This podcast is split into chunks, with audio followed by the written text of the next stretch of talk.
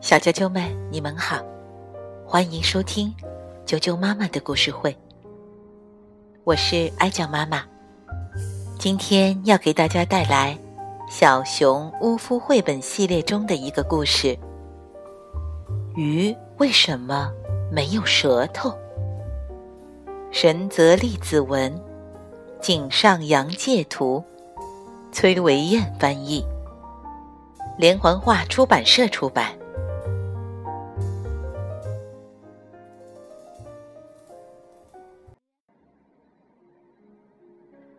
鱼为什么没有舌头？小熊乌夫躺在榉树下睡午觉。这时，他醒了，睁开眼看着大树。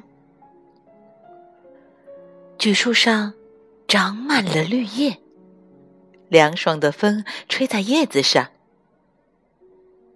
树真舒服啊。我也想当树，乌夫想，把毛茸茸的皮换成绿叶，凉凉快快的站在这儿，多好啊！而且一直站着不动，蜜蜂就会飞过来，在树上筑一个窝。这样，我不用爬树，就可以舔到蜂蜜，因为我是树。呜夫想着蜂蜜，忍不住咽了一下口水。呃，可是，他接着又摇了摇头。树是不是不舔蜂蜜呀？我还是变成蜜蜂吧，那样，呃，可太棒了。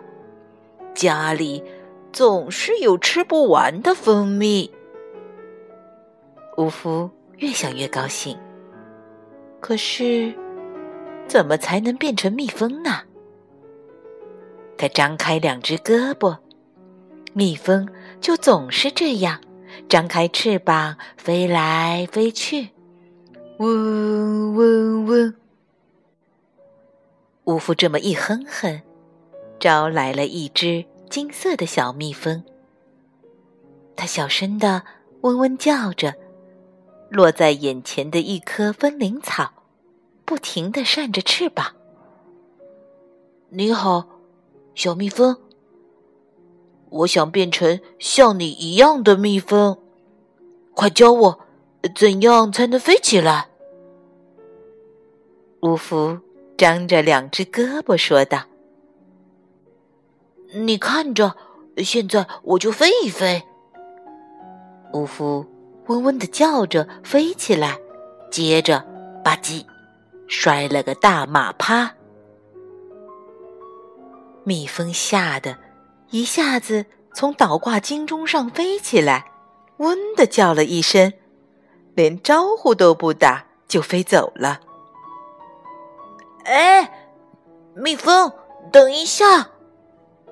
乌夫追上去，可是。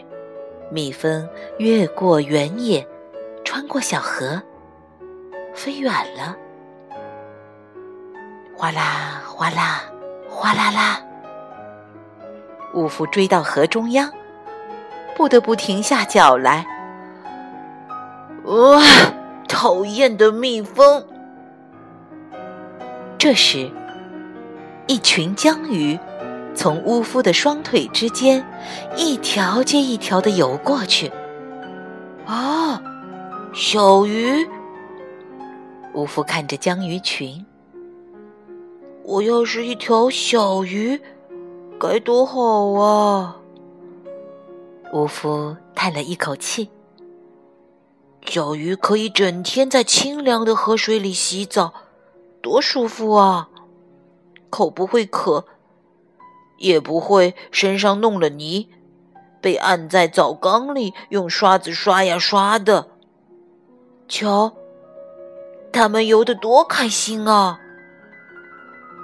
无论是大江鱼还是小江鱼，他们都整整齐齐的排成一队，一起往前游。你好，小江鱼。怎么才能像你一样游的这么棒呢？乌夫问。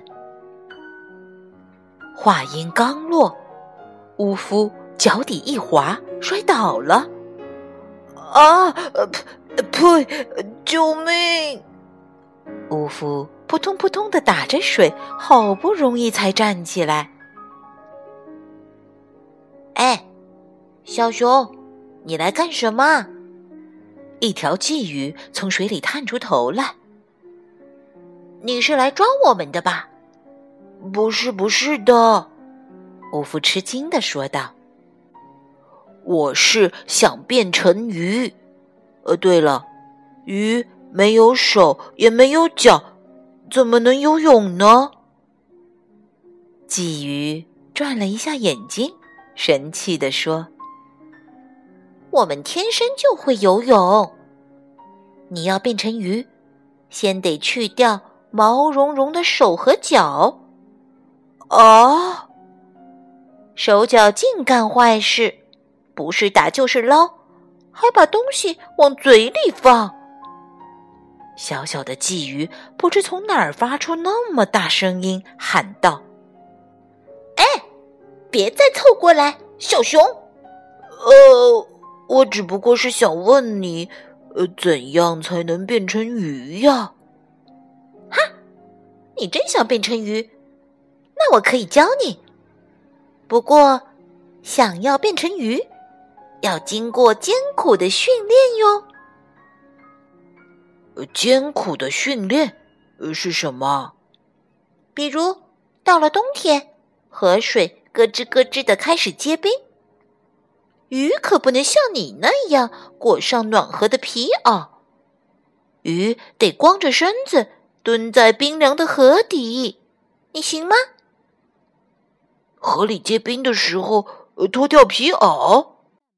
乌夫惊叫道：“没错，还有呢，你听清楚，无论白天还是黑夜，睡着还是醒着，你的两只眼睛都得睁得圆圆的，不能眨巴眼。睡觉的时候也得睁着眼。”乌夫。睁圆了眼睛，停！别眨眼！鲫鱼喊道：“等我说可以了，你再眨眼，试试看，你能坚持多久？一、二、三、四、五、哎呀，真难受！五福睁圆眼，憋住气，一动不动的站着。四十五，四十六，四十七，五十，六十，哇，受不了了，眼睛直抽筋儿。一百，鲫鱼喊到这儿，五福再也坚持不住了，他不停的眨着眼，眼泪也刷刷的滚下来。哈哈，不合格。你变不成鱼，鲫鱼得意的笑了。怎么样，小熊？鱼虽然很小，却很棒吧？你明白了，以后就别再抓我们了。鲫鱼噗噗的张着嘴说道。另外，你想变成鱼，还得把舌头揪下来。呃，舌头正在朝鲫鱼嘴里张望的乌夫，哇的叫着跳起来。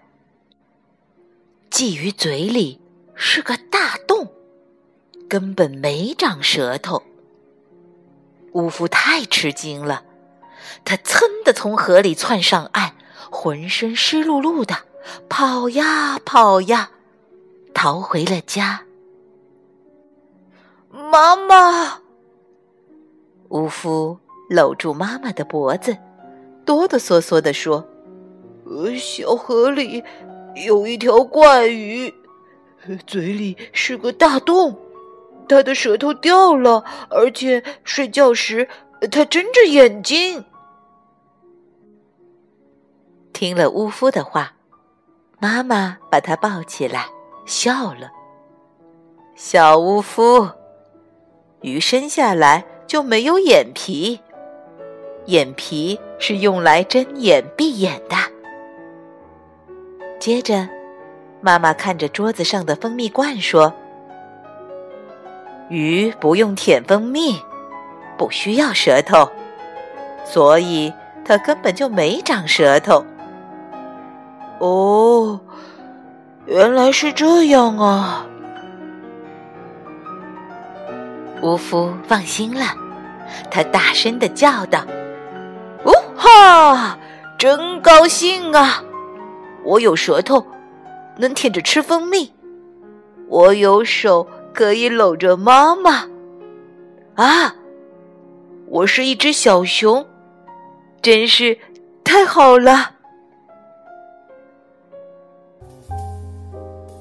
小啾啾们，鱼。为什么没有舌头的故事就讲到这儿，你知道了吗？鱼为什么没有舌头？你想变成鱼吗？今天的故事就讲到这儿了，明天见。